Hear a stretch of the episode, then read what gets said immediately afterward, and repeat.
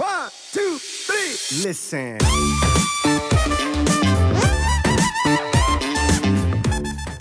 Absolut, also es gibt da einige Übungen, wo das sehr sinnvoll sein kann und dann kommt natürlich sofort ähm, die, die Formpolizei daher und sagt einem, das ist Cheaten, das ist Abfälschen etc. Es ist Abfälschen, absolut. Aber Abfälschen kann auch in einem sehr kontrollierten Rahmen ablaufen und sehr, sehr sinnvoll sein.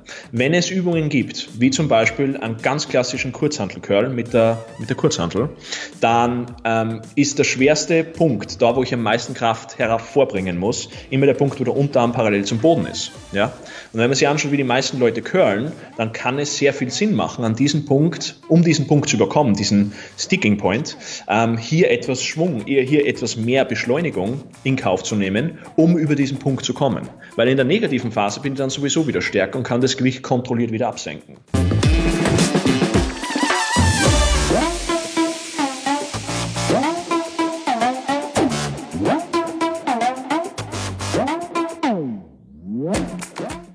Moin Moin aus Hamburg und willkommen zu The Art of Personal Training. Heute mit einem Gast wieder für euch. Ich habe den Valentin Tambosi aus Wien für euch in den Podcast geholt. Ähm, sollte jemand den Valentin noch nicht kennen, Valentin ist äh, Online-Coach, professioneller Natural Bodybuilder und ähm, habe ihn in den letzten Monaten über Podcasts und Instagram ähm, bin ich auf ihn aufmerksam geworden und ähm, habe gemerkt, dass er halt sehr, sehr analytisch und aus meiner Sicht mit einer großen Weitsicht an das ganze Thema Natural Bodybuilding rangeht und auch eine gewisse Portion Realismus an den Tag bringt, was die Intensität des Trainings angeht und dementsprechend halt auch einen gerechtfertigten Optimismus äh, mitbringt, was äh, in Bezug auf das, was im Natural Bodybuilding möglich ist. Und das waren so Sachen, die mich extrem äh, inspiriert haben, die ich sehr, sehr interessant fand und dementsprechend freue ich mich, dass der Valentin heute Zeit gefunden hat, im Podcast zu sein. Erstmal, erstmal herzlich willkommen und ähm, sag den Leuten, ob ich irgendwas vergessen habe, was zu korrigieren habe an deiner Person, an dem Intro. Ja, Anne, danke, dass du zu Gast sein darf bei deinem Podcast. Freut mich sehr, dass wir heute kurz über ein paar interessante Themen, glaube ich, quatschen werden. Mhm. Und das Intro war super. Mhm. Ähm, es, ist, es ist, glaube ich, du hast ganz gut zusammengefasst, was mir sehr wichtig ist, dass man einerseits sich bewusst ist, dass, worum es hier geht, was wir da hier machen. Wir machen etwas sehr Praktisches, wir machen etwas sehr Einfaches, aber trotzdem kann man dem Ganzen analytisch entgegenkommen und sich genauer anschauen, warum funktioniert etwas oder warum funktioniert etwas nicht. Mhm. Und wenn man das, wenn man das für sich rausfindet, dann kommt man wesentlich schneller vorwärts. Und natürlich birgt es immer die Gefahr der Überanalyse, die ist immer mhm. vorhanden, aber trotzdem sollte man sich, glaube ich, wirklich Gedanken darüber machen, warum etwas so ist, wie es ist. Und ich freue mich extrem, dass wir jetzt, dass wir jetzt die nächste Stunde gemeinsam über ein paar Themen reden. Super. Ähm, ich habe ja mal so ein bisschen vorher so bei mir in der Community gefragt, ähm, ob es Fragen gibt, die die sozusagen unbedingt an dich stellen würden. Und ganz aktuell, ähm, dieses Wochenende war ja der Mr. Olympia 2018 und aus meiner Sicht zum ersten Mal wieder ein sehr, sehr interessanter Mr. Olympia. Nicht nur bei den äh, großen Jungs, sondern auch in allen anderen Klassen. Ähm, Kurzes Feedback deinerseits, wird sich die Community riesig darüber freuen. Ja, also ich muss sagen, der, der Sieg von Sean Roden oder generell die Ergebnisse von einem Mr. Olympia-Wettkampf sind immer sehr symbolisch in meinen Augen. Ja.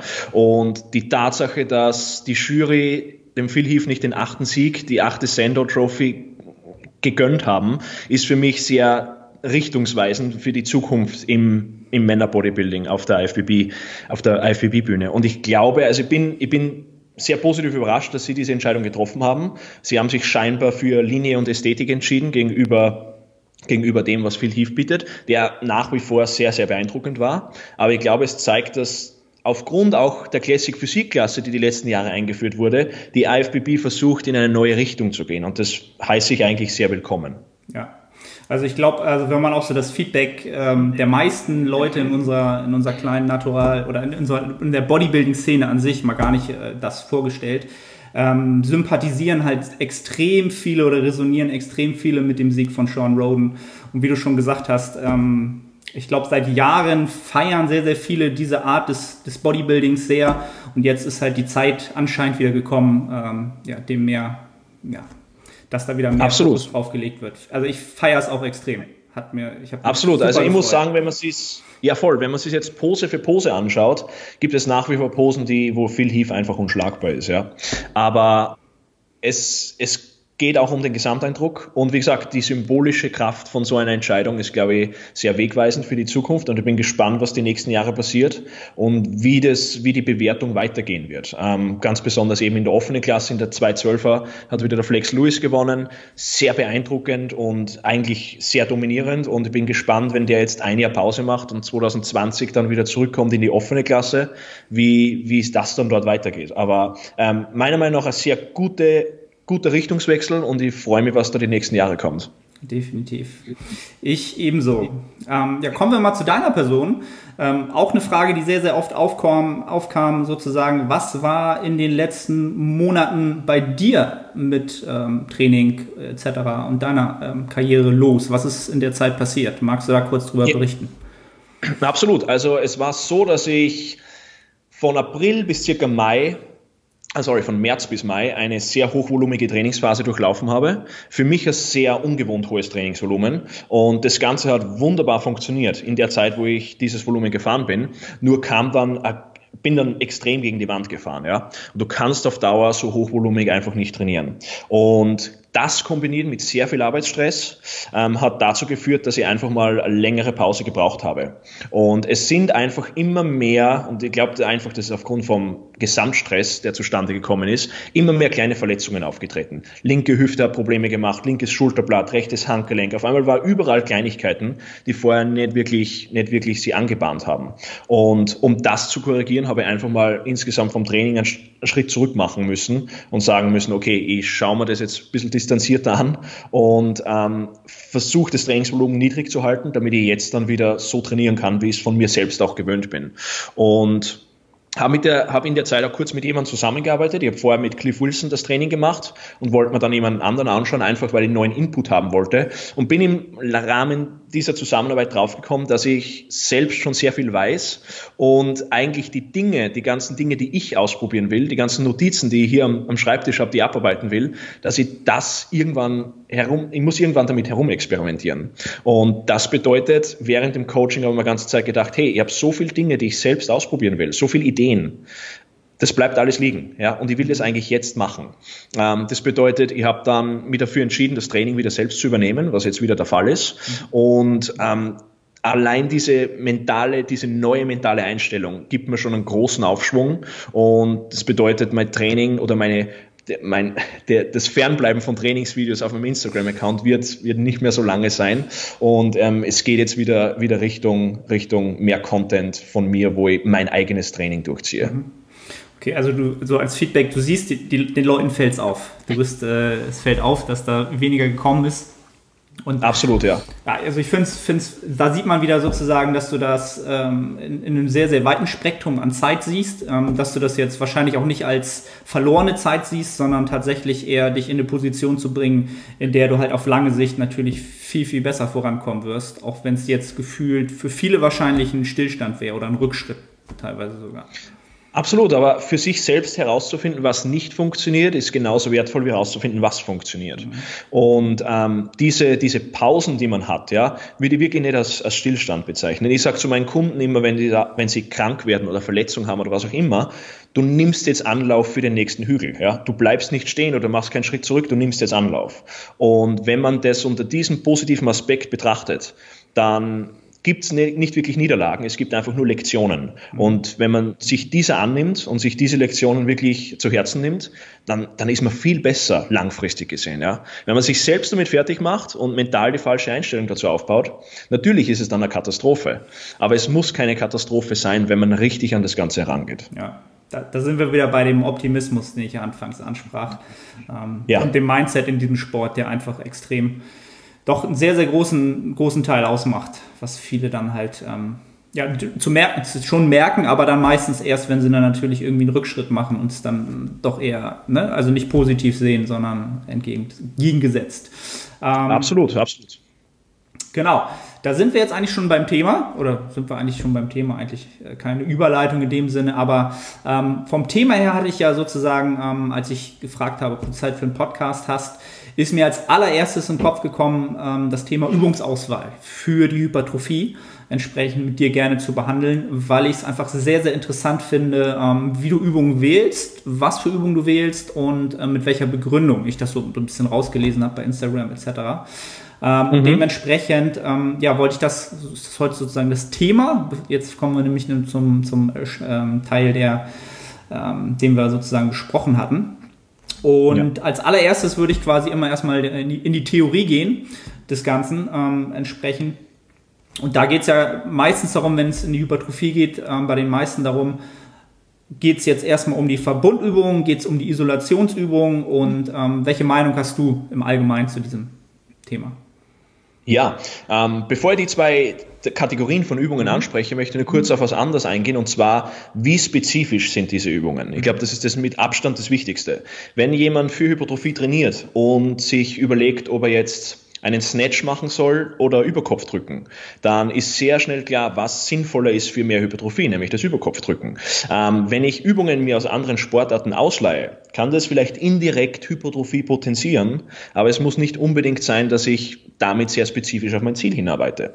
Ähm, also das ist mit, mitunter das Wichtigste. Ich sehe immer wieder Leute im Gym, die irgendwelche Übungen machen und ich weiß, dass deren Ziel Muskelaufbau ist. Und er macht eine Übung, die nicht auf Muskelaufbau Aufbau abzielt. Und dann gehe hin und frage, warum er die Übung macht und sehr oft kommt dann irgendwie eine verworrene Antwort und die Person weiß eigentlich selber nicht genau, warum sie gerade diese Übung macht. Also das ist das Um und Auf und es scheitert meiner Erfahrung nach immer an den Basics. Die Leute meistern die Basics nicht und sind sich nicht bewusst, was sie da eigentlich machen. Und wenn das Bewusstsein nicht da ist, dann weiß ich auch nicht, wo diese Übung hinführen wird. Ganz einfach. Also genauso wie ein Powerlifter squatten muss, benchen muss und deadliften muss, muss ein Bodybuilder diverse andere Dinge machen. Ja? Ein Bodybuilder, der nie einen Curl macht, wird seine Probleme auf der Bühne haben schlussendlich oder generell Probleme haben, dass er einen dicken Ärmel aufbaut. Also diese Dinge müssen wir, müssen, muss uns bewusst sein. Was Verbundübungen und Isolationsübungen betrifft. Verbundübungen sind generell mehrgelenkige Übungen, wo mehr als ein Gelenk involviert ist. Das bedeutet, es sind gleichzeitig auch die Übungen, wo wir am meisten Gewicht bewegen können und die langfristig progressiv an leichtesten zu steigern sind. Wenn wir uns jetzt Isolationsübungen anschauen, wie eingelenkige Übungen, wie einen Curl oder eine Trizepsextension, dann müssen wir uns anschauen, okay, wie sinnvoll können wir diese Übungen in einem Trainingsprogramm integrieren und wie viel von diesen Isolationsübungen brauchen wir wirklich, was die Verbundübungen noch nicht erfüllt haben. Also einfach nur stur und hirnlos Isolationsübungen einzubauen, weil ich damit ja den Muskel treffe, ist schön und gut, aber ich muss mir auch vorher überlegen, wie viel Volumen kann ich vorher mir schon bei Verbundübungen abholen. Weil, wie gesagt, die Isolationsübung soll etwas ergänzen, was die Verbundübung noch nicht erfüllt hat. Mhm. Und wenn man das Ganze so angeht, dann wird sehr schnell klar, ungefähr in welchem Verhältnis ich das Ganze anlegen sollte und wie viel ich eigentlich machen sollte. Ja. Wenn die Leute an einem Arm Day fünf verschiedene Curl-Variationen machen und jede ist ein, macht eigentlich dieselbe Funktion oder fordert den Muskel in derselben Position heraus, dann ist das nicht wirklich durchdacht und sinnvoll. Also da muss man immer ein bisschen Abstand nehmen und sich anschauen, für was mache die Verbundübung, in welcher Position wird hier der Muskel herausgefordert und wie kann ich das Ganze optimal über eine Isolationsübung ergänzen. Mhm. Also im Großen und Ganzen, wie du schon am Anfang gesagt hast, ist sozusagen die, die Zweck, Zweckhaftigkeit der entsprechenden Übung für mein Ziel eigentlich äh, ja schon der, der beste Ratgeber oder die beste, beste Richtungsweisung, ähm, wo es dann für mich hingeht. Ähm, wo wir später dann sicherlich bestimmt auch nochmal zukommen, sind natürlich auch so ein bisschen die ähm, entsprechenden Hebel von entsprechenden Übungen und die Biomechanik eines äh, jedes Individuums. Ähm, ja, aber wie du schon sagst, also über die Verbundübungen lassen sich halt schon sehr, sehr, sehr viel an, lässt sich ein Großteil des Volumens meistens natürlich schon reinbekommen. Und dementsprechend ähm, ja, gibt es natürlich oft so ein bisschen das Missverständnis, dass viele natürlich gerne Isolationsübungen so ein bisschen missbrauchen, weil es natürlich eher ja, isoliert Bodybuilding spezifisch halt dann immer so ein bisschen aus dem, aus dem Hintergrund kommt. So, das, das ist ja Bodybuilding und ne, sobald ich halt alle Hammer Strength Maschinen äh, durch habe, dann wird das schon klappen, weil halt auch wieder so das Missverständnis, die großen Jungs das ja alle so machen. Ne? So Absolut richtig. Wobei man, wenn, wenn, das ist eigentlich eine wunderschöne Überleitung zu Variation, was Übungen betrifft. Mhm. Weil es macht sehr, sehr viel Sinn für Hypertrophie, für maximale Hypertrophie, viele verschiedene Übungen zu machen. Nur man muss auch wieder sagen, was ist hier viel und was ist wenig. Ja? Mhm. Sind sechs, sechs Übungen für den Bizeps sinnvoll für einen Muskel, der eine sehr einfache Funktion hat. Ähm, gleichzeitig für den Rücken, der sehr viele Muskelgruppen hat, der sehr komplex ist, wo die Faserausrichtung in verschiedensten Winkeln äh, besteht.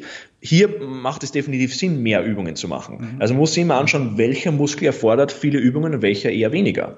Also wenn die Muskelfunkt, wenn der Muskel einfach von der Faserausrichtung wie der Bizeps sehr einfach ausgelegt ist, dann brauche ich hier wirklich nicht viele Übungen. Also die Übungsvariation an sich wird meistens übertrieben und mehr Variation ist aber, einen gewissen, aber eine gewissen Anzahl von Übungen nicht besser. Mhm. Aber Variation an sich ist sehr, sehr sinnvoll, auch weil ich in verschiedenen Winkeln das Gelenk und den Muskel an sich natürlich herausfordere. Und das hat dann, es, es hat auch gleichzeitig einen Mobility-Effekt. Wenn ich immer nur dieselbe Übung für dieselbe Muskelgruppe mache, bin ich in anderen Gelenksanschlägen nicht mehr mobil und kann mich dort verletzen. Es gibt immer wieder Leute, die ewig lang Flachbankdrücken mit Langhantel machen. Und dann machen sie ein Jahr später einmal irgendeine andere Brustübung und verletzen sie sofort an der Schulter. Warum ist das so? Na, weil der Körper diese Position nicht mehr kennt und auf einmal wird diese Position stark beladen. Das Gelenk sagt, okay, da machen wir Schluss. Sofort eine Verspannung, Zerrung oder was auch immer und die Person ist sofort verletzt. Also in diesem Rahmen eine gewisse Übungsvariation reinzubauen, ist sehr, sehr sinnvoll, nur übertreiben sollte man es auch nicht. Ja, also klar, solange sozusagen ein Lift äh, Progress versehen ist, sollte man ihn natürlich nicht austauschen, aber wie du schon sagst, äh, man kann es auch zu weit führen. Ne? Man kann es auch übertreiben dann auf Dauer. Ähm, genau, dann würde ich noch ein Thema gerne ähm, beleuchten, was ähm, so ein bisschen, finde ich, in der letzten Zeit sehr, sehr oft so ein bisschen in den Vordergrund gerückt wird. Da würde ich gerne deine Meinung mal zu hören, dieses typische Thema mechanische Last. Ähm, welche, welche Priorität würdest du dem Ganzen sozusagen im Training einräumen? Eine sehr, sehr hohe, wenn nicht sogar die höchste. Nur muss man sich auch darum kümmern, was alles hilft, um die mechanische Last konstant hochzuhalten, weil es werden viele passive Strukturen wie Sehnen und Bänder auch massiv damit herausgefordert und das Ganze kann dann dazu führen, dass eigentlich nicht der Muskel, ein, sehr, ein sehr plastisches Gewebe, ähm, nicht der limitierende Faktor ist, sondern alle umliegenden Strukturen. Wenn ich immer nur in einem, in einem, niedrigen Wiederholungsbereich schwer benche, dann wird früher oder später irgendwas Probleme machen, ja, wenn ich mich nicht dementsprechend drum kümmere. Und mechanische Last in den Vordergrund zu stellen, halte ich für sehr, sehr sinnvoll. Nur machen dann andere Hypertrophie-Mechanismen wie metabolischer Stress zum Beispiel sehr viel Sinn, um weiterhin Muskulatur zu erhalten oder aufzubauen. Ich glaube, metabolischer Stress ist jetzt nicht so mächtig wie mechanische Last, aber trotzdem, um den anderen Strukturen eine Pause zu gönnen, damit sie später wieder schwer beladen werden können. Also schweres Training, absolut das A und O, nur mit dem Hintergedanken, was muss ich machen, damit ich auch wirklich lange schwer trainieren kann. Einfach nur drauf los trainieren und schwer ist, wird schon passen und um alles andere muss ich mich nicht kümmern. So funktioniert es leider nicht. Mhm. Also wie, man merkt halt wieder, man, man braucht natürlich einen gewissen Plan, eine gewisse Struktur, vielleicht eine gewisse Periodisierung, um entsprechend ja, diese Parameter auch der, ähm, des passiven Bewegungsapparats halt immer wieder mal ein bisschen zu entlasten und sich nicht irgendwann natürlich ins Auszuschießen. Ne? Ähm, Absolut. Ne, das, da, also da sehe ich oft halt sozusagen die Camps, die dann halt dauerhaft sehr, sehr schwer trainieren, also von der mechanischen Last her und dann natürlich auch so ein bisschen dieses, da kommt ja auch ein bisschen dieses Powerbuilding, was in auch den letzten Jahren ein bisschen Fahrt aufgenommen hat her. Ähm, ja, also ein guter Mix ist wahrscheinlich äh, wie in allem da sicherlich sehr, sehr zielführend, wenn wir jetzt rein wieder von der Hypertrophie reden halt, ne? Ähm, Absolut. Also, und vielleicht um das Wort Powerbuilding kurz anzusprechen, mhm. weil du es jetzt gerade ausgesprochen hast. Ich glaube, da muss man mit diesem Begriff muss man aufpassen, weil du eigentlich versuchst, zwei Meistern zu dienen. Einerseits dem Bodybuilding und dem Powerlifting. Und ähm, das eine definiert sich über hohe absolute Intensitäten. Du musst, wenn du stark werden willst, musst du diesen Skill üben. Und das bedeutet, du musst schweres Gewicht bewegen. Ja? In Wiederholungsbereichen, die jetzt vielleicht nicht optimal sind für Hypertrophie. Hypertrophie gleichzeitig bedarf ein gewisses Trainingsvolumen. Ja? Und wenn ich jetzt versuche, das diese zwei Welten zu kombinieren, lande ich irgendwo, wo ich äh, Sätze mache mit drei Reps und davon, damit ich ausreichend Volumen für Hypertrophie generiere, muss ich Hausnummer 10 Sätze machen.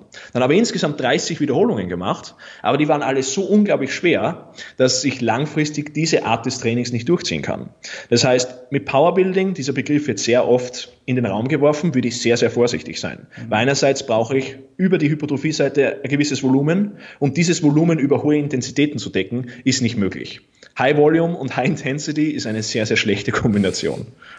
Genau, also jeder, der jetzt zuhört und schon mal äh, dieses äh, Wagnis von äh, 10 mal 3 zum Beispiel eingegangen ist, der wird jetzt schmunzeln und wissen, ähm, wovon du geredet hast. Also ich habe auch mal in dem Sinne mal so ein bisschen so, so äh, durchgeführt und äh, exerziert und äh, ja, ist eigentlich im gleichen geendet, so ähm, wie es bei dir jetzt so ein bisschen ist. Ähm, kein, kein gutes Outcome gewesen, definitiv nicht. Ja, ja. Ähm, dann würde ich noch so ein bisschen ein anderer Begriff, der auch immer ähm, ja, ich, aus meiner Sicht der Definition bedarf, dem Time Under Tension. Ähm, wie würdest ja. du das Ganze sozusagen ähm, betrachten im Hypertrophiebereich? Ja, spielt eine sehr untergeordnete Rolle, weil wenn wir uns jetzt die Time Under Tension ansehen, dann kann ich diese sehr, sehr hoch treiben. Ja? Also ich kann jetzt sagen, ich nehme einfach 5 Kilo Handeln, mache damit Bankdrücken, mache eine 10-sekündige negative und eine 10-sekündige positive Phase und ich habe eine, eine enorm hohe Time under Tension. Werden dadurch Muskeln wirklich wachsen? Nein, nicht wirklich. Weil die Spannung, die ich erzeuge, nur weil der Muskel unter Spannung ist, bedeutet das nicht, dass er maximale Spannung erzeugt. Und ich meine, unser Körper ist wesentlich schlauer als wir, was das betrifft. Ja? Wir haben Mechanorezeptoren im Muskel und diese Rezeptoren messen Spannung.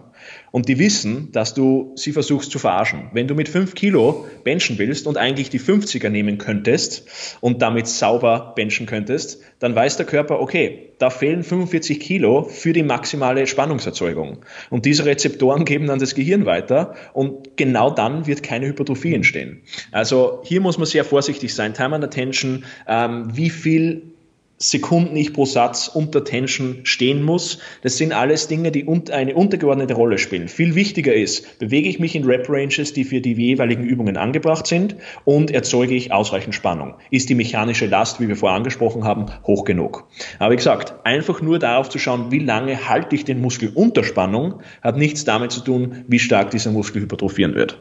Sehr, sehr ähm also dem kann ich nur sehr, sehr viel Zuspruch geben, ähm, weil in Relation zu der mechanischen Last, wie du schon gerade sagtest, ähm, kommt es vielleicht auch manchmal so ein bisschen zu dem Ehrglauben, na klar, es ist sozusagen ähm, ein Bewegungsradius natürlich immer wichtig, die Range of Motion ähm, und natürlich auch eine super Technik. Und dann en entsteht aus meiner Sicht aber auch ganz oft so ein bisschen ähm, so ein kleiner Fehler bei der Intensität und bei der entsprechenden, also einige führen es vielleicht einen Ticken zu weit mit der Ausführung, es ist halt sehr, sehr, sehr sauber und dadurch geht halt sozusagen die, ähm, wie nennt man es im Deutschen, die Velocity geht halt so weit runter, dass man eigentlich sich eher so ein bisschen, ähm, ja, das Outcome nicht ideal ist für die Hypertrophie halt. Ne? Ich glaube, du weißt, was ich meine. Ähm, Absolut. Und, und, sehr oft ist es, ist es auch die, die Brücke dazu, dass man überanalysiert, um harte Arbeit zu vermeiden. Und sehr viele machen das, weil sie sagen, okay, da gibt's die Time under Tension, da gibt's das, da gibt's metabolischen Stress, Laktat und so weiter. Und das ist alles super interessant, absolut. Mir interessieren diese Dinge auch ungemein. Aber die Basis muss mechanische Spannung sein. Und das ist viel Arbeit. Mich unter äh, Kniebeugenstange zu stellen und dort zu beugen und diese 200 Kilo jetzt zu beugen, ist einfach auch mental eine Herausforderung. Es ist, und wenn ich jetzt sage, hey, nimm nur 100 Kilo und mach das super slow und achte auf die Time under Tension und schau, dass der Satz so eine gewisse Dauer hat, dann, dann betrüge ich mich eigentlich selbst. Ja? Ähm, es fühlt sich auch irgendwie anstrengend an, aber es ist bei Weitem nicht so herausfordernd wie die, diese 200 Kilo. Und das macht den großen Unterschied. Viele überanalysieren und setzen am falschen Punkt an, um harte Arbeit zu vermeiden. Und das ist ein großer, großer Fehler. Ja, also das, wie du es auch schon so ein bisschen gesagt hast, also da kommt immer das Wort ähm, Selbstsabotage, finde ich immer so ein bisschen ins Spiel ähm, wo ich auch so ein bisschen anekdotisch aus meiner eigenen äh, Trainingsvergangenheit äh, berichten kann, dass ich das auch selbst jetzt im Nachgang analysiert habe, dass ich auch sehr, sehr, sehr stark natürlich ähm, verschiedene Muster gerne mehr in den Vordergrund gerückt habe und gesagt habe, okay, gerade so Wettkampfvorbereitung oder ähnliches, ich mache jetzt eher Maschinen wegen dem passiven Bewegungsapparat und ähm, Time under Tension und so eine Geschichten. Und im Nachgang, wenn ich das selbst analysiere, analysiere für mich, weiß ich, dass ich mich natürlich eigentlich nur selbst angesponnen habe in dem Maße. Ähm, ich wusste es damals schon besser, aber es war natürlich der angenehmere Weg. Ne? Und ja. ähm, das muss man sich dann auch eingestehen, um es dann natürlich auch in der Zukunft vielleicht ein bisschen ja, einfach besser zu machen und sich zu, einzugestehen, dass es, wie du so schön sagst, was ich halt immer sehr sympathisch finde, es ist halt harte Arbeit Und äh, die Komfortzone, da müssen wir halt raus, sonst wird der Körper halt nicht adaptieren und wachsen schon gar nicht mehr halt. Ne? Ab einem gewissen Maß ist extrem schwer. Zu 100 Prozent, ja. Und wenn du so selbstreflektierend schon bist, ist das schon der erste richtige und wichtige Schritt, weil das machen die wenigsten und sie schauen sich nie mit ein bisschen Distanz an, was, was sie da eigentlich machen mhm. und haben keine Ahnung, was sie machen. Und wie gesagt, das Ganze, was wir hier machen, ist sehr, sind sehr simple Sachen. Es ist nicht einfach in der Praxis, aber es ist simpel. Ja, man muss sich, und die paar Keypoints, die man sich vorher anschauen muss, sind alle wichtig, aber es sind auch nicht so viele. Ja, ähm, das heißt, vorher genau anschauen, was eigentlich notwendig ist und dann die harte Arbeit investieren. Da gibt es keinen Weg drum herum. Genau. Also, wenn, so wie du schon sagst, simpel runtergebrochen, es ist halt die harte Arbeit. Ähm, die unter, einer gewissen, unter einer gewissen Struktur, wo ich Häkchen hintermache, harte Arbeit, und dann ist es relativ simpel. Ne? Ähm, ja. Relativ. Gut. Immer. Ähm, dann würde ich vielleicht noch ein, eine Begrifflichkeit oder eine kurze Frage, dann kommen wir mal ein bisschen mehr zur Biomechanik und zu den Hebeln vielleicht. Ähm, Thema Pausen. Hast du, glaube ich, relativ kurzfristig gestern, vorgestern auf Instagram auch einen Post zu gemacht. Ähm, Pausen und wie diese zu nutzen sind, wofür du sie nutzt im Training, bei einzelnen Raps oder bei verschiedenen Übungsmustern. Ja, ich habe mit Pausen jetzt seit circa zwei Jahren herum experimentiert und mir ist aufgefallen, dass die Bewegungsqualität einer, einer Übung sehr stark zunimmt, wenn wir von Drückbewegungen sprechen. Ob das jetzt für den Oberkörper äh, Brust und Trizeps ist oder für den Unterkörper der Quadrizeps, dass wenn ich in einen Squat runtergehe und in der untersten Position eine saubere Pause durchführe, dass der gesamte Squat gewinnt und ich auch besser lerne, die Zielmuskulatur anzusteuern, in dem Fall der Quadrizeps. Genauso bei Oberkörperübungen, wenn ich jetzt eine Druckbewegung habe und zum Beispiel Schrägbankdrücken mache und in der untersten Position pausiere, nicht die Hantel auf der Brust ablege, sondern wirklich dort pausiere und Spannung halte, sodass die, die Hantel vielleicht noch leicht in der Luft schwebt und nicht die Brust berührt, dann ist mir einfach aufgefallen, dass ich erstens die Zielmuskulatur besser ansteuer, ansteuern kann und ich viel weniger Probleme in der Schulter bekommen habe, weil ich einfach jeden Millimeter im Gelenk kontrolliere. Und diese Kontrolle, diese Präzision hat einen direkten Übertrag auf Hypertrophie. Wenn ich Gewicht, schweres Gewicht, kontrolliert und präzise bewegen kann, dann weiß ich, dass die Spannung in der Zielmuskulatur ankommt und nicht irgendwo anders. Wenn ich herumbounce etc., natürlich bewege ich das Gewicht von A nach B, aber ich weiß nicht wirklich, mit was ich das Gewicht bewege. Und daher habe ich die letzten Jahre angefangen, sehr, sehr viel Pausen einzubauen und mir ist einfach aufgefallen, dass dadurch nur Vorteile entstehen. Mhm. Würdest du, wenn man es jetzt mal ins andere Extrem äh, führt, sozusagen äh, in bestimmten Bereichen vielleicht auch mal mehr Momentum in Übungen einbauen? Mal das, das Gegenspiel dazu? Hast du da vielleicht? Absolut. Absolut. Also es gibt da einige Übungen, wo das sehr sinnvoll sein kann und dann kommt natürlich sofort ähm, die, die Formpolizei daher und sagt einem, das ist Cheaten, das ist Abfälschen etc. Es ist Abfälschen, absolut. Aber Abfälschen kann auch in einem sehr kontrollierten Rahmen ablaufen und sehr, sehr sinnvoll sein. Wenn es Übungen gibt, wie zum Beispiel einen ganz klassischen Kurzhantel-Curl mit der, mit der Kurzhantel, dann ähm, ist der schwerste Punkt, da wo ich am meisten Kraft hervorbringen muss, immer der Punkt, wo der Unterarm parallel zum Boden ist. Ja? Und wenn man sich anschaut, wie die meisten Leute curlen, dann kann es sehr viel Sinn machen, an diesem Punkt, um diesen Punkt zu überkommen, diesen Sticking Point, ähm, hier etwas Schwung, hier etwas mehr Beschleunigung in Kauf zu nehmen, um über diesen Punkt zu kommen. Weil in der negativen Phase bin ich dann sowieso wieder stärker und kann das Gewicht kontrolliert wieder absenken. Also es gibt durchaus Übungen, oder Seitheben wäre eine andere Übung, wo ich sehr gerne abfälsche, weil es einfach Sinn voll ist, das Widerstandsprofil über andere Gelenke anzupassen. Ja? Das bedeutet, ich habe ein bisschen Hüft, einen Hüftschwung mit drinnen und so passe ich, nachdem das keine Maschine ist, sondern freies Gewicht, passe ich das Widerstandsprofil an meine Struktur an. Und es ist halt einfach so, dass die Schwerkraft immer nur in eine Richtung wirkt. Und bei freien Übungen muss ich demher etwas anderes manipulieren, damit ich das Widerstandsprofil so anpasse, damit ich über den gesamten Bewegungsradius eine Herausforderung für den Muskel biete. Mhm. Sehr, sehr interessant. Ähm, genau. Ja. A, ist dann natürlich wieder, dann kommt natürlich auf dem Umkehrschluss natürlich bei vielen jetzt wieder die Frage, aber ist es denn nicht so extrem wichtig, die Messbarkeit einer entsprechenden Übung ähm, zu generieren. Und ähm, da wäre dann natürlich wieder die Frage, okay, wie messbar ist sowieso ein, äh, ist das Kurzhandel-Seitheben, wie messbar ist das und wie messbar ist ein Bizeps-Curl? Ähm, in dem Sinne, ja, ne, wenn wir jetzt wieder nach den äh, relativen Intensitäten gehen, Reps in Reserve, finde ich aus meiner Sicht das sowieso sehr, sehr, sehr schwer bewertbar, wenn man will und man macht nun mit 20 Kilo äh, Bizeps Curls. Wo bin ich da bei RPI 9 oder kann eigentlich noch vier Wiederholungen halt rausholen und wie mache ich das Ganze messbar? Ne? Also weißt du, was ich meine? Das ist ein sehr guter Punkt, gerade bei Isolationsübungen und gerade die Übungen, die wir jetzt angesprochen haben, kann ich natürlich auf Teufel komm raus noch zwei, zwei äh, Wiederholungen rausballern. Irgendwie, das wird schon gehen. War das jetzt zwei Reps in Reserve? War das null Reps in Reserve? Wo stehe ich hier? Also ich glaube, man muss wirklich aufpassen, welche Übungen man sich anschaut und welche Übungen man messbar machen will. Mhm. Ähm, das ist beim Deadlift oder beim Squat oder bei einer Bench ganz was anderes wie bei einer Isolationsübung. Ja? Ich habe ganz klar definierte Endpunkte und kann so messen, ob die Wiederholung erfolgreich absolviert wurde oder nicht. Deswegen sind sie auch in einem eigenen Sport. Ähm, ich habe jetzt, also es gibt, es gibt keinen Seitheben-Wettkampf und keinen Curl-Wettkampf, wobei den hat es mal gegeben. Ähm, und das, das, bedeutet, das bedeutet, diese Isolationsübungen messbar zu machen, ist sehr, sehr schwierig. Und wie viel Grad Hüftflexion jetzt beim Seitheben mitgeholfen hat, damit ich die Hüfte mit einbaue und über den Sticking Point drüber komme, ähm, wird, mir, wird mir das immer zu einem sehr schwammigen Bild zeichnen. Ich werde nie genau sagen können, war das jetzt wie vergleichbar ist das Ganze?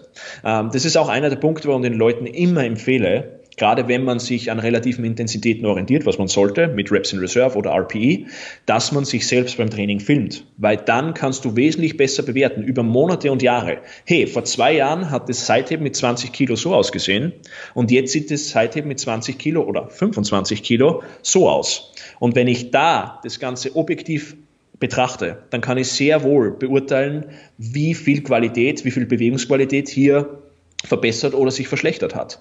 Und dann kann ich sagen, okay, die 25 Kilo bewege eindeutig gleich sauber wie die 20 Kilo. Und für so eine kleine Muskelgruppe eine Steigerung von 5 Kilo wäre garantiert ein Zuwachs von Muskelmasse, ja, wenn wir in derselben Rep-Range bleiben. Ja. Also hier sind Videos ein super, super Tool und das würde jedem ans Herz legen, dass er sich beim Training selbst filmt, um so das Ganze besser einzuschätzen. Hundertprozentig messbar ist bei diesen Dingen nichts. Ähm, ich weiß, der Analytiker in mir selbst ärgert sich auch drüber, weil ich würde super geil finden, wenn ich da mit Prozentsätzen und Komma Kommastellen arbeiten könnte und das wirklich so genau machen könnte, dass ich sage, okay, ich bin um 0,5 Prozent heute besser geworden bei der Übung. Das spielt es leider nicht. So funktioniert das Ganze nicht. Das würden wir alle gerne haben. Ne? Denn, also wir wollen natürlich alle Kontrolle über das haben, was wir tun im Leben. Und das ist, glaube ich, so ein Mechanismus, den der Mensch einfach gerne hat, weil es ihm Ruhe gibt und äh, ihn in Ruhe arbeiten lässt. Aber es funktioniert halt ähm, so funktioniert es halt nicht. Ne? Und wie du schon gesagt hast, denke ich auch, wir haben ja die Technologie heute, unsere Telefone etc., die wir halt äh, nutzen können, um Videos zu machen. Und ähm, ist auch schon, wie du sagst, es ist ein mächtiges Tool und äh, etwas, was auch äh, fürs Coaching, glaube ich, auch ein, ein, ungemein wichtiges Tool ist, ähm, Klienten zu sehen, wie führt der Übung XY aus, weil das kann, können Welten sein, ne? an, an, dessen, was da nun wirklich passiert, ähm, oder es sind einfach nur Zahlen, die irgendwo drinstehen und dann ist es eigentlich ja, nicht, nicht sonderlich viel wert. Ähm, wo wir dann vielleicht schon so einen kleinen Übergang haben zum, zum, zum nächsten, nämlich die Biomechanik eines jeden Menschen, die halt sehr, sehr, sehr unterschiedlich ist. Und ähm, da wäre so meine Frage, wenn es jetzt äh, ins Coaching geht ähm, in, bei dir, schaust du dir im Speziellen die Biomechanik und den Körperbau eines äh, neuen Athleten an und wie bewertest du das Ganze? Ja, ähm, der erste Schritt wäre einfach mal die Bilder von der Person zu betrachten. Anhand dessen kann man schon sehr viel sagen, wie zum Beispiel ist das Verhältnis der Oberschenkel zum Oberkörper, ähm, hat die Person lange oder kurze Arme in Relation zum Oberkörper und so weiter. Dann kann man aufgrund dessen schon mal entscheiden, okay, macht bei der Person konventionelles Kreuzheben Sinn oder macht Sumo-Kreuzheben Sinn oder macht eine Kniebeuge Sinn oder ist es von den Proportionen her einfach, ist er nicht gebaut wie ein chinesischer Gewichtheber, dann macht die Kniebeuge vielleicht nicht so viel Sinn, wenn der Quadrizeps im Fokus steht und ich stelle den eher an eine Hackenschmidt-Maschine oder an eine Beinpresse. Also es gibt, das ist einer der größten, ein riesiger Luxus von Hypertrophie. Wir müssen keine Übung machen. Wir müssen nicht Bank drücken, wir müssen nicht Kreuzheben, wir müssen nicht squatten. Wir können Variationen, und es gibt sehr viele Variationen von diesen drei großen Übungen, auswählen und auf Basis dieser Variationen dann Muskeln aufbauen. Das ist ein ungeheimlicher Luxus. Das haben andere Sportarten nicht und das ist etwas, was wir ausnutzen sollten. Ich muss nicht Flachbankdrücken machen. Ich kann Schrägbankdrücken machen mit Kurzhanteln, ich kann es in der Multipresse machen, an einer Maschine und, und, und. Es gibt sehr viele Ausweichmöglichkeiten und diese ich will jetzt nicht unbedingt sagen Alternativen, aber diese Variationen von dieser Grundübung sind genauso potent für Muskelaufbau wie die ganz klassische Variation, die im Powerlifting verwendet wird. Also das ist mal der erste Punkt, der, glaube ich, ganz wichtig ist anzusprechen. Ansonsten, der, nachdem ich die Bilder von der Person gesehen habe, schaue ich mir Trainingsvideos an. Ich lasse mir so schnell wie möglich Trainingsvideos zuschicken und schaue mir dann an, sind die Übungen, die ich ausgewählt habe für diese Person, sinnvoll und bewegt sich die Person so, wie ich es aufgrund der Bilder erwartet habe. Wenn die Person, es gibt sehr oft Leute, die haben vielleicht nicht die besten Proportionen von den Längenverhältnissen für einen Squat. Aber sie haben, was die Hüftpfanne betrifft, eine sehr flache Hüftpfanne und können unglaublich weit runtergehen, ohne dass sie da irgendwelche Probleme bekommen. Ähm, und dann kann die Person vielleicht sehr wohl super squatten und damit gute Beine aufbauen. Das muss man sich dann wirklich immer anschauen. Aber Bild und Video zu haben, sind so die zwei wichtigsten Pfeiler, um das Ganze dann in die richtige Richtung zu treiben. Mhm. Ähm also finde ich halt sehr, sehr interessant, dass du es tatsächlich dann sogar teilweise die Leute trotzdem dann vielleicht erstmal ausführen lässt, die Videos dann natürlich äh, zeigen lässt. Und dann kann es ja durchaus sein, dass, wie du schon sagst, äh, trotzdem eine Übung sinnvoll sein kann, auch wenn man es auf den ersten Blick vielleicht gar nicht ähm, ja, hm, denken würde aufgrund der, der Bilder entsprechend. Ähm, da war auch eine Frage aus der, aus der Facebook-Gruppe, so der Klassiker, die ähm, Menschen mit den langen Gliedmaßen. Ich glaube, der Herr hatte ähm, in Spezial natürlich wieder den Oberschenkel ähm, äh, gesagt, der Femur entsprechend.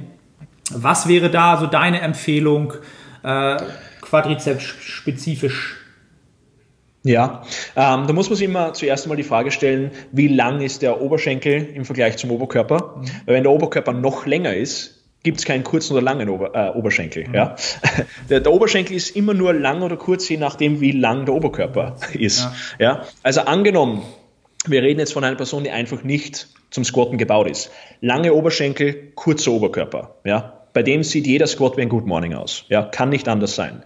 Das bedeutet, so eine Person squatten zu lassen, wird immer sehr, wenn man dieses Wort verwenden will, hüftdominant sein und der wird vielleicht einen guten Rückenstrecker damit aufbauen und einen guten Gluteus, aber der Quadrizeps wird nicht sehr viel Spannung abbekommen, weil einfach von, von den Hebeln her das Ganze nicht in diese Richtung geht. Das bedeutet, so jemanden in eine Maschine zu setzen, macht sehr, sehr viel Sinn.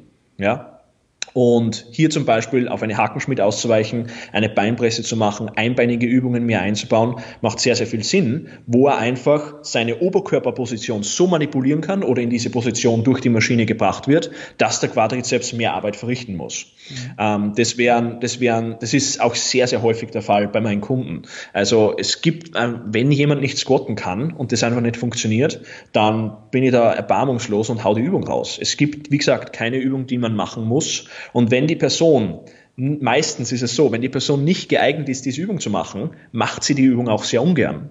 Mhm. Und das ist ein maßgeblicher Faktor. Wenn die Motivation niedrig ist, diese Übung zu machen, dann macht sie keinen Sinn im Plan. Ganz einfach. Natürlich ist es nicht jede Übung ähm, die Lieblingsübung die im Plan eingearbeitet ist. Ja, so kann es nicht sein. Kein Plan dieser Welt hat nur Lieblingsübungen drinnen. Dann würde ich wahrscheinlich nicht besser werden und meine Schwächen nicht zu Stärken umwandeln können. Aber wenn ich eine Übung habe, wo ich unglaublich schlecht drin bin, ja, nicht dafür gemacht bin und die Zielmuskelgruppe nicht treffe und nicht motiviert dafür bin, dann muss die Übung einfach raus. Weil einfach nicht keine, da wird auch keine Produktivität aufkommen. Ne? Also da kann man noch so ähm, ja, objektiv drüber nachdenken und überlegen, ähm, ohne den gewissen Faktor an, an Passion für diese eine Übung, dass da ein bisschen, bisschen Spaß bei aufkommt, ne? ähm, wird da einfach nichts passieren, äh, kann ich auch nur so wiedergeben. Und da wäre vielleicht so die nächste Frage, äh, Thema Mind-Muscle-Connection. Ähm, ist natürlich sicherlich wieder abhängig von Verbundübungen oder Isolationsübungen. Ähm, wie würdest du dieses Thema in Bezug auf die Übungsauswahl ähm, in dem Bezug betrachten? Halte für sehr wichtig. Ähm, gleichzeitig wieder besteht die Gefahr, das Ganze zu über, überzubewerten. Ähm, bei großen Verbundübungen würde ich mich weniger auf die Mind-Muscle-Connection stützen und mehr auf externe Faktoren konzentrieren. Ja? Dass ich zum Beispiel im Squat mich darauf konzentriere, was ich mit den Füßen mache und dass ich mich vom Boden wegdrücke und nicht so sehr darauf fokussiere, spüre ich den Quadrizeps. Oder beim Bankdrücken, wie gut spüre ich jetzt die Brust, sondern dass ich mich aktiv in die Bank reindrücke, wenn ich, wenn ich die Handel von mir wegbewege. Da würde ich eher auf die externen Faktoren mich konzentrieren und bei Isolationsübungen, wenn ich dann äh, Fliegende am Kabel mache, dann kann ich mich auf die Brust konzentrieren. Dann kann ich sagen, okay, spüre ich im Stretch, spüre ich in der, in der Endposition, spüre ich den Muskel und was passiert, wenn ich in die Spitzenkontraktion gehe? Spüre ich dann auch noch den Muskel? Also so würde es wirklich angehen, externe Faktoren, sind ausschlaggebend für die Verbundübungen und interne für Isolationsübungen. So kann ich das Ganze ganz gut aufsplitten und gebt der Mind-Muscle-Connection die Bedeutung, die ihr gebührt, aber gleichzeitig übertreibe ich es auch nicht mit dem Ganzen. Wenn ich versuche herumzuspüren, welche Phase jetzt gerade kontrahiert in einem, beim Kreuzheben im Rücken, na, dann werde ich alt. Das wird nicht funktionieren. Aber wenn ich das beim Bizeps-Curl mache, ist es viel, viel sinnvoller. Mhm. Ähm, wenn man da jetzt noch mal so ein bisschen, fallen dir sozusagen typische Übungen und typische Fehler ein, wenn man, wenn, die, wenn ich jetzt von typischen Fehlern dabei rede, ähm, die Menschen halt entsprechend bei der Übungsauswahl haben? Fällt dir da irgendwas spontan ein? Ich würde sagen, also das sage ich ja immer wieder zu Kunden, Seitheben ist eine der Übungen, die am meisten versaut wird. Das ist einfach eine Übung, wo so viele Fehler auftreten. Die meisten werden jetzt wahrscheinlich erwarten, dass ich sage, die Kniebeuge oder Deadlifts etc. Es ist wirklich meiner Meinung nach das Seitheben. Wenn ich sehe, wie die Leute Seitheben, wundert es mich nicht, dass da keine Schultern dranhängen. Es ist, es ist leider so simpel und ähm, es wird bei der Übung immer es, es, den Leuten ist erstens mal nicht klar, was die, was die Hebel sind ähm, und ihnen ist auch nicht klar, wo das Gewicht am schwersten ist scheinbar, was, wo man sich denkt, das ist offensichtlich. Ähm, und es wird es wird genau das, was wir vorher angesprochen haben, das Abfälschen, falsch eingesetzt. Ich kann bei dieser Übung super abfälschen und so abfälschen, dass es sinnvoll ist. Und genau das wird bei Seitheben nicht gemacht. Also das wäre so meine erste Übung, wo mir das auffällt, ähm, die, was ich fast tagtäglich sehe, dass die einfach falsch gemacht wird. Also die Kraftkurve so anzupassen, dass wir halt ähm, ja, entsprechend durch, durch die Bewegung ein ideales Kraftmuster haben. Ne? Richtig, absolut. Okay. Also Leute, ne, ähm, ich weiß gar nicht, gibt es bei dir auf Instagram irgendwie ein Seithebevideo? Wahrscheinlich schon irgendwo, ne? wenn man ganz weit Ich habe ein Video gemacht, ja, wo ich schweres Seitheben mache, wo ja. ich auch unter Anführungszeichen abfälsche und schreibe da ein paar Punkte dazu, was man hier zu beachten hat äh, und was da sinnvoll ist. Genau. Also Leute, ich werde sowieso alles von Valentin unten in den Show Notes oder entsprechend ähm, verlinken. Da könnt ihr euch gerne mal umschauen, wenn äh, euch interessiert, wovon er gerade gesprochen hat entsprechend. Ähm, genau, dann wäre jetzt meine nächste nächste Frage haben wir vorhin schon so ein bisschen äh, aufgegriffen. Ähm, die Intensitäten, die relativen Intensitäten und ähm, welche Fehler da so oft so ein bisschen gemacht werden. Da waren wir ja schon so ein bisschen bei den, ähm, den Ausreden finden für entsprechende Intensitäten oder Nicht-Intensitäten. Ähm, wie hältst du das Thema im Moment so? RPE, Reps ja. in Reserve? Absolut. Also ich arbeite mit allen Kunden mit Reps in Reserve ähm, ist ein sehr, sehr sinnvolles Tool und vor allem, ich finde, gegenüber RPE macht es, ist es von der Verständlichkeit ein bisschen einfacher, weil RPE ist eigentlich eine umgedrehte Reps in Reserve Skala und das verwirrt sehr viele Leute. Wenn man sagt RPE 8, das bedeutet, du könntest noch zwei Raps machen. Ja, warum sagst du nicht gleich, ich könnte noch zwei Raps machen? Ist dann sehr oft, sehr oft die Antwort, die ich bekomme. Deswegen habe ich mich für Raps in Reserve entschieden. Und für Muskelaufbau, glaube ich, macht alles im Bereich von 0 bis 2 Raps in Reserve Sinn. Ähm, warum? Weil ich glaube, dass mit einer niedrigeren relativen Intensität einfach mehr drin wäre pro Wiederholung in dem jeweiligen Satz. Ja, also wenn ich jetzt drei, vier Reps in Reserve lasse, muss ich mir einfach Gedanken machen, okay, genau diese drei bis vier Reps, die nah am Muskelversagen sind, haben, das, haben die meist, meiste Potenz für Muskelwachstum. Ja? Die sind die stimulierendsten Reps, die will ich mir abholen. Aber gleichzeitig will ich mir nicht bei jeder Übung diese Reps abholen, weil sie auch verhältnismäßig viel mehr Ermüdung erzeugen. Ja? Ein Deadlift mit null Reps in Reserve ist eine andere Angelegenheit wie ein eine, ein, ein Bizeps-Curl mit nur Reps in Reserve. Ja? Also bei Isolationsübungen mehr dazu tendieren, die Reps, die relative Intensität sehr, sehr hoch zu halten und bei Verbundübungen eher bei den zwei Reps in Reserve zu bleiben, halte ich für sehr, sehr sinnvoll. Und es ist auch abhängig von der Rep-Range. Wenn wir sagen, wir bewegen ein Gewicht mit einer absoluten Intensität von 80 Prozent von unserem One-Rep-Max, dann können wir davon ausgehen, dass jede Wiederholung, ab der ersten Wiederholung, stimulierend für Hypertrophie ist, weil das Gewicht, die Spannung, die erzeugt wird, ist hoch genug. Das bedeutet, wenn ich ein Gewicht mit 80 Prozent bewege und zwei Reps in Reserve drinnen lasse, dann ist, dann ist es sehr wohl für Hypertrophie geeignet. Wenn ich jetzt aber ein Gewicht mit 50% von meinem One-Rep Max verwende und da zwei Reps in Reserve lasse, dann kann das durchaus ein Problem sein. Je niedriger die Spannung, die erzeugt wird und je niedriger die absolute Intensität, mit der ich arbeite, desto näher muss ich ans Muskelversagen gehen. Ja, genau deswegen haben wir bei Blood Flow Restriction Training oder bei anderen metabolischen, äh, metabolischen Stresstechniken immer die Empfehlung, wenn die Intensität niedrig ist, dann musst du bis zum Muskelversagen gehen. Du kannst ja wohl Reps mit oder Sätze mit 30, 40, 50 Reps machen, aber die sind erstens die Hölle, die wenigsten würden das durchstehen und zweitens muss jeder Satz bis zum Muskelversagen sein, damit du auch wirklich alle Fasern rekrutierst. Mhm. Also du bist auch ganz klar, ähm, also wenn du sagst, zwei Reps im Reserve ist so das, das, ne, das die unterste Grenze ähm, und nach oben hin dann Richtung Null. Ähm, da also aus meiner Sicht gibt es halt viele, oder ich habe halt auch so letzten, sagen wir mal, vor anderthalb Jahren dann auch so den Approach mal versucht, von so drei bis vier Raps. Ähm, da finde ich halt den Einwand deinerseits sehr, sehr interessant, dass man natürlich gerade diese effektiven Wiederholungen, ne, also wenn man im effektiven Bereich ist, sich dann natürlich viel am Potenzial abschneidet. Auch wenn man natürlich klar immer sehen muss, wie viel Müdigkeit äh, akkumuliere ich dann entsprechend. Ähm, aber ab einem gewissen Maß, also wenn ein Athlet halt sehr, sehr fortgeschritten ist, sehe ich da halt immer so ein bisschen die Problematik, dass es ja sowieso schon schwer genug ist, diesen überschwelligen Reiz zu setzen ähm, und sich dann so zu limitieren und es dann langsam hochzubringen. Ähm, also jetzt rein anekdotisch aus meiner Sicht, bei mir ist es halt sehr, sehr schwer und es macht mir sehr, sehr wenig Spaß, muss ich halt auch sagen. Ne? Sind wir wieder beim Thema, was motiviert mich im Training? Ähm, und da finde ich halt so dein Approach halt sehr, sehr interessant und auch sehr, sehr inspirierend, weil die Intensität ähm, entsprechend, egal welche das nun ist, der beiden halt ähm, ja immer relativ, relativ hoch ist halt. Ne? Und auch ja, dementsprechend ähm, ist natürlich auch mal eine Frage de, des Charakters, was für eine Persönlichkeit bin ich. Wie, ja, was kann ich halt tolerieren entsprechend, ne? Ähm, Hundertprozentig. Also das ist, du sprichst einen guten Punkt an, weil die Selbsteinschätzung spielt mit Reps in Reserve natürlich eine große Rolle. Wenn du jemanden jetzt sagst, der mit dieser Herangehensweise nicht wirklich vertraut ist und du sagst ihm, mach zwei Reps in Reserve, wird er wahrscheinlich mehr Reps in Reserve lassen. Ja? Und das ist ein großes Problem, weil zwei Reps in Reserve ist ein ganz anderer Stimulus wie fünf Reps in Reserve. Und null Reps in Reserve ist ein anderer Stimulus wie zwei Reps in Reserve. Das bedeutet, diese Empfehlung versucht auch die Person in die Richtung zu pushen, dass sie wirklich hart genug trainiert. Die meisten Leute ähm, sollten sich eher Muskelversagen orientieren als wie an den Reps in Reserve, weil sie sowieso nicht so hart trainieren und wenn die mal wirklich ans Muskelversagen gehen, dann fallen ihnen eh die Augen raus.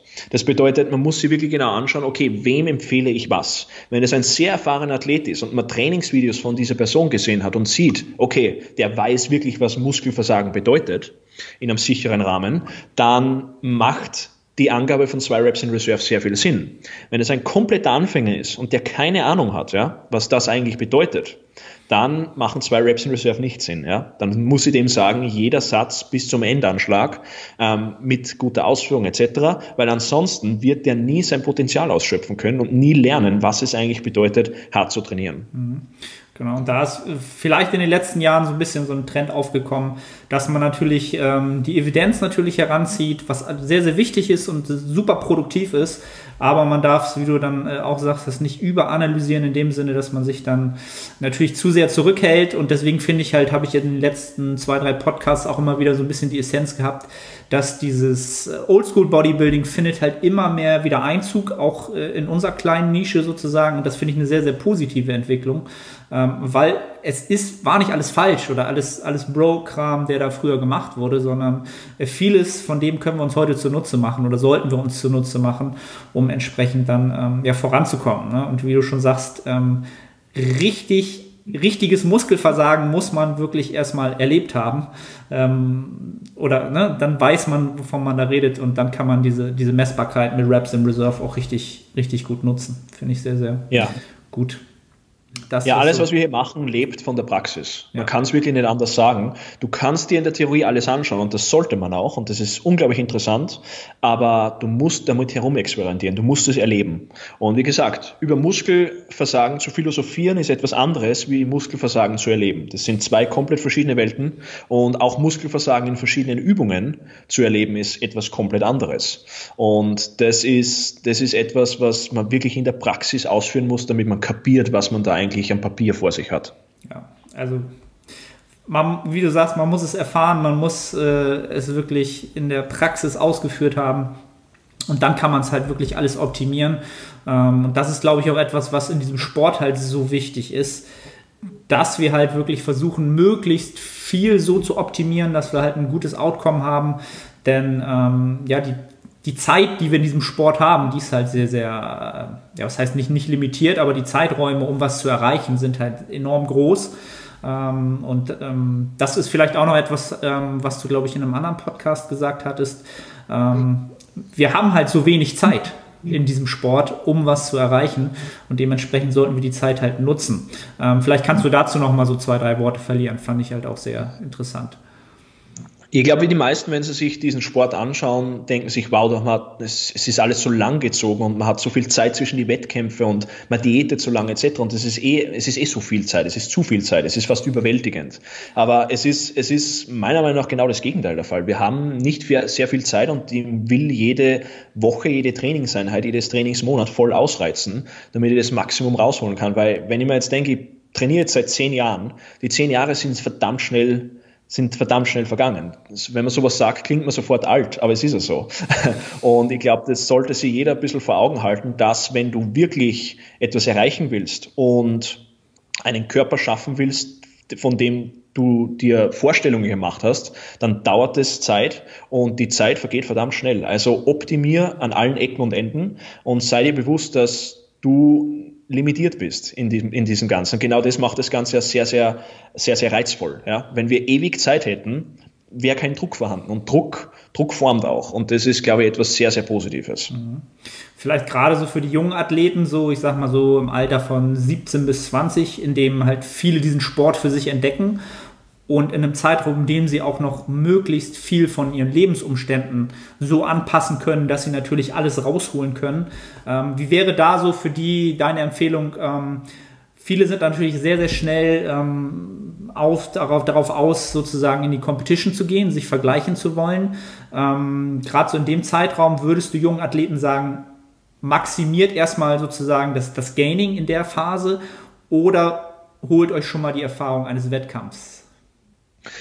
Ich würde sagen, wenn du dir die Erfahrung holen willst, hol sie dir früh und dann mach eine lange, lange Pause, weil du dann weißt, worauf du das nächste Mal hinarbeitest. Also angenommen, jemand ist mit 19 bühnenreif, ja, dann würde ich die Person auf jeden Fall auf die Bühne schicken, aber dann würde ich sagen, dass er danach fünf, sechs, sieben Jahre weg von der Bühne bleiben sollte und die Jahre 20 bis 30 wirklich optimal ausnutzen sollte für Wachstum. Und später kann er dann wieder ab 30, 35 die Frequenz erhöhen, wie oft er auf die Bühne geht. Ich glaube, das ist eine sehr sinnvolle Herangehensweise. Und äh, wenn man das Ganze sozusagen so periodisiert und so langfristig betrachtet, kann man sich am meisten abholen. Die besten Gains und die beste Erfahrung auf der Bühne. Okay. Interessanter, interessanter Input, weil ich auch gerade einen Athleten habe, der jetzt mit 18 das erste Mal auf die Bühne geht. Und äh, schöne Grüße an Arthur, ähm, der tatsächlich zu mir kam und mich gefragt hat, soll ich das jetzt schon machen? Und mein erster Impuls war, du bist erst zwei Jahre dabei und dann kam halt er mit dem Impuls zu sagen, aber ich will die Erfahrung haben. Und beim nächsten Wettkampf da drauf habe ich dann mehr Erfahrung als die anderen Athleten. Ne? Also fand ich halt einen sehr, sehr smarten Approach, das Ganze dann schon so, so früh mal zu machen. Und das formt einen natürlich auch fürs Leben. Also muss ich dir nicht sagen, was so eine Wettkampfvorbereitung mit einem macht. Ähm, ich finde immer, das gibt einem so ein bisschen alle, alle Layer des Lebens werden halt mal so ein bisschen durchsichtig und du merkst, welche Menschen um dich herum halt wirklich wichtig sind, welche zu dir halten, wenn deine Kapazitäten halt schrumpfen und du wirklich nur noch ja, dich am Leben hältst, das Training bei dir behältst und ähm, ist eine Erfahrung, die einem Leben sehr, sehr formen kann in frühen Jahren. Ja, ja, absolut. Und du sprichst einen guten Punkt an. Die Erfahrung, die diese Person sammelt, wird sie so viel besser machen für das nächste Mal und auch in der Phase, wo sie auf den nächsten Wettkampf hinarbeitet. Wenn ich das, also der Unterschied zwischen erstes Mal auf der Bühne stehen und zweites Mal auf der Bühne stehen vom Mindset her ist gewaltig. Weil du sie, du stehst das erste Mal auf der Bühne, kommst von der Bühne runter und denkst, okay, ich kann das so viel verbessern. Und beim nächsten Mal ist es wieder so, ja. Aber der Sprung vom ersten Mal auf das zweite Mal ist der größte. Und den will ich ausnutzen. Und je früher den ich, ich den habe, desto besser werden die nächsten Jahre, was mein Training und meine Ernährung betrifft. Sehr, sehr interessant. Ähm, ja, ich glaube, wir haben sehr, sehr viel ähm, ja, erläutern können, auf äh, den Leuten vorzeigen können, was, was wirklich re realistisch wichtig ist, A, bei der Übungsauswahl und allgemein im Natural Bodybuilding. Ähm, jetzt fällt mir gerade ein, ich weiß gar nicht, wie alt du bist. Habe ich jetzt im Vorhinein. Ich bin 30. 30, okay. Ja. Wie, wie viele Wettkämpfe hast du schon unterm äh, Belt sozusagen? Ich habe zwei Wettkampfsaisonen gemacht und es waren insgesamt vier Wettkämpfe einen in der ersten Saison und drei in der letzten. Und ich werde das nächste Mal in zwei Jahren auf die Bühne gehen. Okay. Dann sind ja. wir gespannt, ähm, was, was du dann hervorzaubern wirst. Ähm, ich danke dir erstmal sehr, sehr viel, vielmals, dass du äh, die Zeit gefunden hast. Ähm, möchte den Leuten, oder was ich äh, sehr, sehr interessant fand, ich habe vor zwei Tagen deine Spotify-Playlist äh, gefunden, hatte irgendjemand gepostet. Und ja. ähm, deswegen hatte ich gefragt, wie alt du bist, weil äh, für alle Leute, die halt so ein bisschen auf US-Rap stehen und äh, vielleicht ein bisschen älter sind als 20, denen werde ich diese Playlist mal äh, verlinken. Ähm, ja. Weil da so viele ähm, Perlen drin waren, die man über die Jahre schon vergessen hat. Ähm, seit ich die gefunden habe, höre ich das halt rauf und runter, also mal völlig off-topic. Ähm, kleiner Musiktipp für alle Hip-Hop-affinen Menschen. Ähm, sehr, sehr guter Musikgeschmack hat der Mann auch, muss ich hier mal sagen. Cool, danke. Ähm, ansonsten erzähl den äh, Leuten doch, ähm, wo sie dich finden, wenn sie mehr von dir hören wollen, sehen wollen. Ja, also Anlaufstelle Nummer eins wäre meine Website. Einfach mein Name durchgeschrieben, valentintambosi.com und Instagram, wo ich sehr aktiv bin. Also viele Stories. Ich werde jetzt die Posts wieder, wieder in die Höhe treiben und schauen, dass ich viele Trainingsvideos poste. Ist auch äh, instagram.com slash valentintambosi, immer mein, einfach mein ganzer Name. Ähm, das sind so die zwei Hauptanlaufstellen, wo ich am meisten aktiv bin. Alright. Also Leute, checkt das aus, kann man immer wieder ungemein viel von lernen, ähm, einfach aus, dem, aus der Erfahrung heraus der Jahre und ähm, ja, für mich sehr, sehr inspirierend nochmal. Vielen, vielen Dank, dass du da warst. Wenn ihr Fragen habt äh, zu dieser Podcast-Episode, wie immer in die Facebook-Gruppe reinkommen, die Fragen stellen, ähm, dann versuchen wir das vielleicht nochmal im Nachgang äh, darauf einzugehen. Und ähm, ja, Valentin, ich wünsche dir einen schönen Tag und äh, nochmal vielen Dank, dass du da warst. Arne, danke dir gleichfalls und wir sehen uns vielleicht wieder. Hoffe ich doch. Bis dann. Ciao, ciao. Mach's gut. Ciao, ciao. Tschüss.